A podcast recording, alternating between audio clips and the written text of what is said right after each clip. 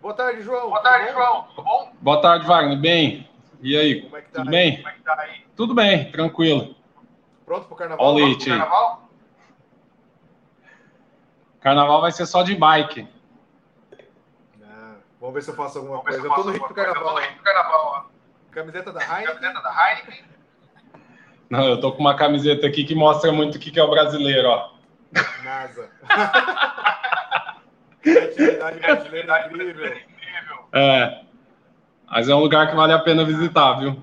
Muito legal. Pois tem é, até uma, tem, um, tem uma mensagem do Marcos Pontes lá no memorial da, dos heróis lá. Muito legal. Que joia. Eu tive lá do lado e, não, lá do lado e não, não, não tive a oportunidade, não, de, visitar. oportunidade de visitar. Ah, mas vale a pena se reprogramar aí para ir, viu? É, tem que. É um lugar incrível. A próxima fica, a próxima fica, fica assim. É um lugar incrível. Ah, beleza.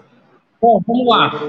Nós, conforme a gente combinou rapidinho, vamos responder aí as perguntas que a gente teve em box. Teve uhum. várias, mas acho que tem duas principais aí que eu acho que engloba várias é, dentro delas e também são muito relevantes. A primeira está ligada ao SIL, né? Detecção em freestyle, como que funciona esse manejo de detecção de SIL, se isso é um problema ou não e como que a gente trabalha com isso. Então aí eu já passo a bola para você começar aí. Vamos lá então. Acho que detecção de cio é um dos pontos máximos né, que a gente tem dentro da pecuária leiteira. Né? Pensa em manejo reprodutivo. Né? Afinal de contas, se a vaca não entra em cio, a gente não insemina. Se a vaca não insemina, ela não emprenha. Se ela não emprenha, ela não pare. Se ela não pare, ela não dá leite. Esse, esse círculo. Né? E e a grande discussão em vaca de leite é que cada vez mais, por causa das altas produções, né, a, a vaca expressa menos cio. A gente tem estudos né, mostrando que vacas de alta produção, ah, em vez de 12 horas, elas estão entrando em cio 6, 8, assim, estourando 10 horas, aceitando cada vez menos monta, e, os tempo que ela, e o tempo que ela aceita a monta também cada vez mais reduzido. Então, é basicamente você tentar achar uma agulha no palheiro, né? Dependendo da propriedade. Ah, eu diria que a visualização de cio ela é complicada, independente do sistema, né? Ah, se é freestyle, se é a, a pasta, muito mais difícil, porque né, as vacas normalmente ficam muito mais longe das pessoas por muito mais tempo, né? Ah, num sistema confinado, seja freestyle ou compost, a gente consegue manter os animais muito mais próximos.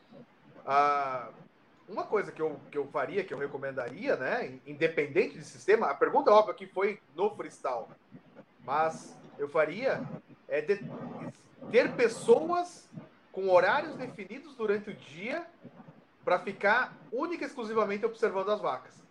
Né? Então, uh, um bom momento que a gente sabe que volta e meia as vacas expressam o cio é na movimentação que a gente faz para a ordenha e de volta para o barracão, naquele momento após a alimentação, né? Que elas estão saindo do coxo e indo para a cama. Daí a gente sabe que depois, em torno de duas a três horas após a alimentação, é um momento que as vacas começam a levantar, né? Que elas deitaram para descansar. É, é, é, um momento que poderia ser escolhido para observar cio. Isso é, é uhum. uma opção. Ah, e se a gente considerar, né? Mais, mais importante, você vai, mas custa caro colocar uma pessoa para observar cio.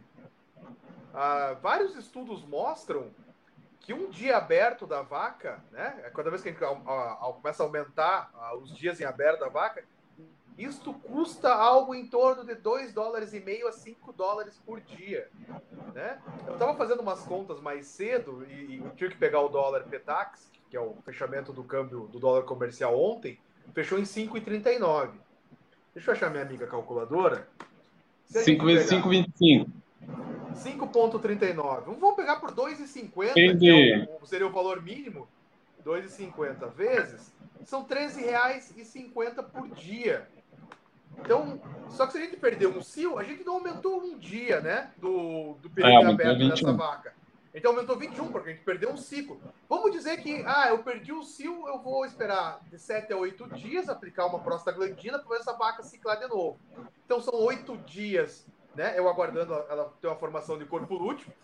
Aí eu aplico a prostaglandina, são mais 3 dias, né? Até a gente ter a lise do corpo lúteo, essa vaca entrar em cio novamente. Se a minha fisiologia, né? Se a minha endócrina não estiver correta. é isso aí. É isso aí. Ah, cara, eu saí da faculdade faz tempo e começa a denunciar a idade. A barba tá começando a ficar branca já. Mas enfim, brincadeiras à parte. São 11 dias, né? Então, se a gente pegar 13, vamos pegar por, por 11 dias que a gente aumentou o, o intervalo entre partos. 13,50 entra 11 vezes, já são 148 reais. Então agora imagina, se a gente fizer isso, se a gente perder, se eu tenho 50 vacas em lactação, se eu perder um cio de metade delas, né? São 148, entra, né? 25 vacas, cara, já foi para 3.700 reais. Esse é o custo de eu perder um cio de 50% de um rebanho de, de 50 vacas, né? Ah, uhum. Então, é, isso que eu tô, gente está considerando o valor mínimo. Então, vale a pena a gente dedicar ah, um horário específico, seja de um funcionário, seja do proprietário, seja de alguém, para observar cio de vaca. Esse é o primeiro ponto. Beleza. Segundo ponto, que eu particularmente sou muito fã, e para mim, quanto menor a propriedade, acho que a gente já discutiu isso em algum outro momento, nós dois, quanto menor a propriedade, mais intensivo tem que ser o manejo reprodutivo. Então, para essas propriedades, né, que justamente tem menos gente, né, tem menos funcionários, tem essa mão de obra familiar, o veterinário vai uma vez por mês na propriedade, eu teria para uma propriedade pequena, entre 30, 60, 70 vacas, um manejo de IATF intenso. Então, assim, é, primeiro serviço, 100% das vacas em ATF, né? segundo serviço em ATF, terceiro serviço em ATF, quarto serviço em ATF. Tudo para tentar ah, maximizar ao máximo né? Ah, esse período curto que a gente tem para fazer esses animais emprenhar. Então, é. esse é um, é um ponto. E o terceiro, que eu diria que é o mais caro de todos, mas para mim ele é fenomenal.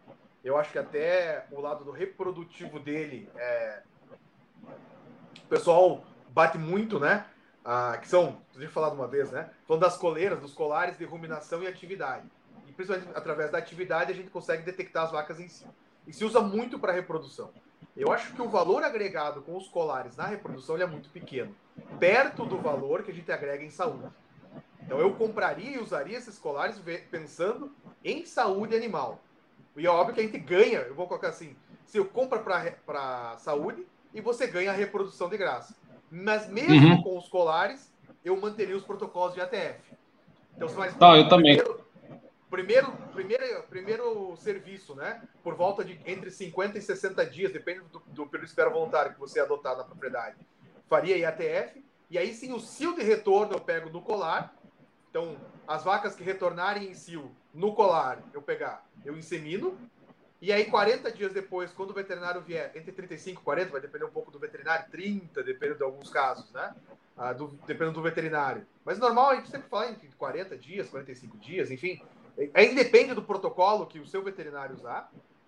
Ah, usa, aí você protocola essas vacas de novo e com 11, 12 dias depois você está fazendo a, a, a, segunda inseminação nas vacas que ah, não emprenharam na, na primeira IATF, a gente não pegou no Teve uma perda embrionária tardia, provavelmente, né? Por entre 21 e 30 dias, por aí, 40 dias. E a gente pega, então, essa perda gestacional no ultrassom. Sim. Então, aqui fica o recado, né? Quanto menor é. a propriedade, mais importante é esse manejo intensivo de observação de cio e, e aumentar a taxa de serviço ao máximo.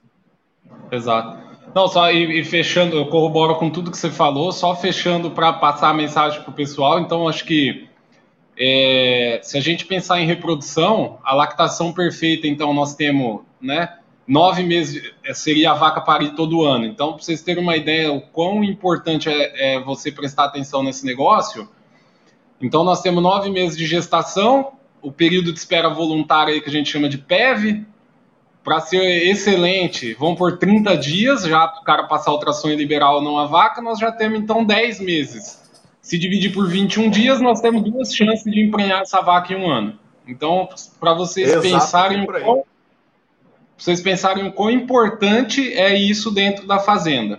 Com relação a freestyle, especificamente, o Wagner deu uma aula essa semana e a importância de você ter uma boa cama dimensionada, porque se a vaca ficar em pé, por, por, por motivo né, de qualquer negligência, vamos dizer assim, no dimensionamento dessa cama, cara, aí piorou, né? Porque daí você vai começar a gerar problema de casco e vira um espiral da morte que vai acabar lá na vaca não emprenhando. Então, Perfeito, reprodução é importante e assim, é, se programa a médio prazo, eu diria, para ter alguma coisa de identificação na fazenda e porque esses, essas tecnologias a gente está vendo o movimento da indústria, isso daí vai avançar muito, já, tá, já avançou, mas vai avançar muito mais. Então, assim, a médio prazo se programe para você ter caixa para poder investir nessa tecnologia. Porque eu estou lembrando aqui agora, tem um trabalho do professor Gabriel Bó, lá da Argentina, em que ele fez observação de cio por 24 horas. Teve vários, né, vários grupos, mas para agregar aqui, teve um grupo que a galera ficou 24 horas olhando o cio das vacas e eles conseguiram inseminar 87% só dos lotes, do lote, né? Então, esse é para finalizar esse ponto é isso. A okay. outra pergunta que eu tô vendo, oi, quer concluir Não. aí, Wagner? Eu é. só, só lembrei de um detalhe importante, você falou de mencionamento de cama, né? Mas uma coisa muito importante, que na verdade não foi, não foi o assunto da aula dessa semana, mas que junto. E aqui a gente, óbvio, a gente tem que pensar na hora que você vai projetar um freestyle, né? Porque depois que está pronto, a gente não consegue mais mexer. Mas e eu até estava numa conversa com o professor Flávio Damasceno e o professor Milton, num post do professor Flávio no Instagram, essa semana também, discutindo largura de cama de, corredor. De corredor. De corredor a gente precisa de corredor largo, é óbvio, né? Quanto mais largo a gente faz o corredor, maior o barracão e maior o custo para construir. Mas corredor largo permite que as vacas circulem com muito mais liberdade. Permite que as vacas. Um outro ponto importante do corredor largo, né? A camada de esterco que vai ser acumulada no piso entre as raspagens é menor. Então a, o piso Sim. tende a ficar mais seco e se o piso fica mais seco, as vacas escorregam menos. Se as vacas escorregam menos, elas se sentem mais confortáveis em montar e expressar cio. Então são alguns detalhes importantes que às vezes a gente negligencia na, na hora de construir, de fazer o desenho do barracão. Eu particularmente gosto, e, e, os melhores barracões que eu já vi tinham corredores mais largos. E quando eu falo corredor mais largo, nós estamos falando em torno de 5 metros de largura na pista de trato, né? Entre a, o canzil e a cama, e de 4 metros a 4 metros e meio no corredor do fundo. Cara, são, é, um, tá. é um tá. barracão, vai ficar bem largo, tá. realmente, ele fica largo, mas do ponto de vista de limpeza das vacas, né? Ah, justamente por essa menor camada de cerco, por ter uma maior área para o cerco se espalhar, é melhor. E um outro ponto importante que eu gosto muito é justamente a, as vacas poderem expressar melhor o seu comportamento natural, entre Sim. eles o cio. É, acho que se pensar aí, é, se pensar aí, se a, vamos pegar um corredor 80, de meio metro a 80 centímetros mais largo do que o usual, vamos dizer assim, acho que isso daí não é nem custo, viu, é? Não é Perto do benefício que ele traz, é, perto do benefício que ele traz, não tem, acho que não tem nem que discutir. Se a galera ainda tá com dúvida, né, por favor, vamos atrás de informação para essa turma aí, porque, cara, não não tem o que discutir. A outra pergunta. A, a segunda pergunta é interessante, eu tô com ela escrita aqui, deixa eu ler ela para você, para não perder nenhum ponto. Eu, eu adoro essa Estou em dúvida se faço um freestyle ou um compost. Me falaram que freestyle tem muito descarte de animais. Procede ou é tudo questão de manejo? É. Eu acho que aqui o, o vamos dizer assim, o direcionamento para tomada de decisão não é nem um, um, sistema ou outro, cara. Eu acho que é o tamanho do rebanho. A gente discutiu com alguns seguidores, não discutiu, mas a gente conversou com alguns seguidores essa semana aí e assim é o tamanho do rebanho, cara. Se você vai fazer, se você é um rebanho pequeno aí de até 100 vacas, eu acho que é compost com olho fechado acima de 500 vacas é freestyle com o olho fechado. E entre 100 e 500, eu acho que um mix super encaixa. Deixa eu explicar meio que na prática o porquê desse raciocínio. Se você pega um rebanho pequeno, é, ou melhor, ao contrário, se você pega um rebanho grande, você tem lotes maiores e você consegue então ter padrão de tamanho de vaca, por exemplo. Então isso faz e um ponto a acrescentar nisso é a questão de dimensionamento de barracão. Então, você vai fazer um uhum. compost para 500 vacas, ele fica um monstro, né? E um freestyle, não. Então, acho que esses dois pontos é você levar em consideração, porque se você pegar um rebanho pequeno e for fazer um freestyle, assim, tem rebanho pequeno, tem freestyles excelentes, viu, gente? Só tô falando pelo, né, pelos 80% da curva de Gauss, né? E assim como tem 10% excelente, também tem 10% que tem que jogar no lixo. Mas os 80%.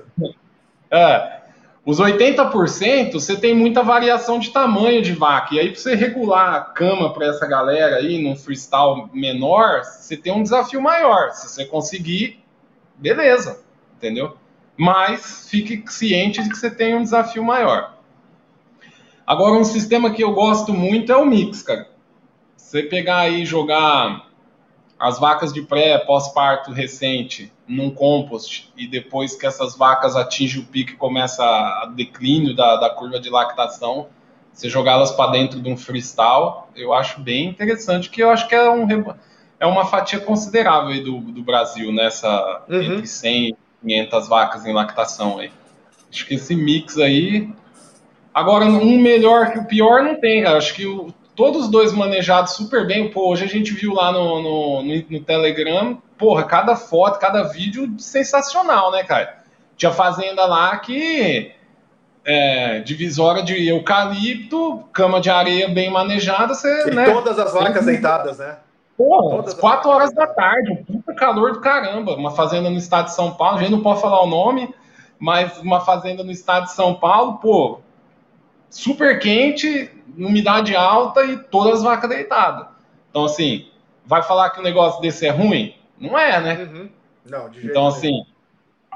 E oh. outros índices lá da fazenda a gente conhece, os índices estão bons, produção boa, qualidade de leite boa, etc.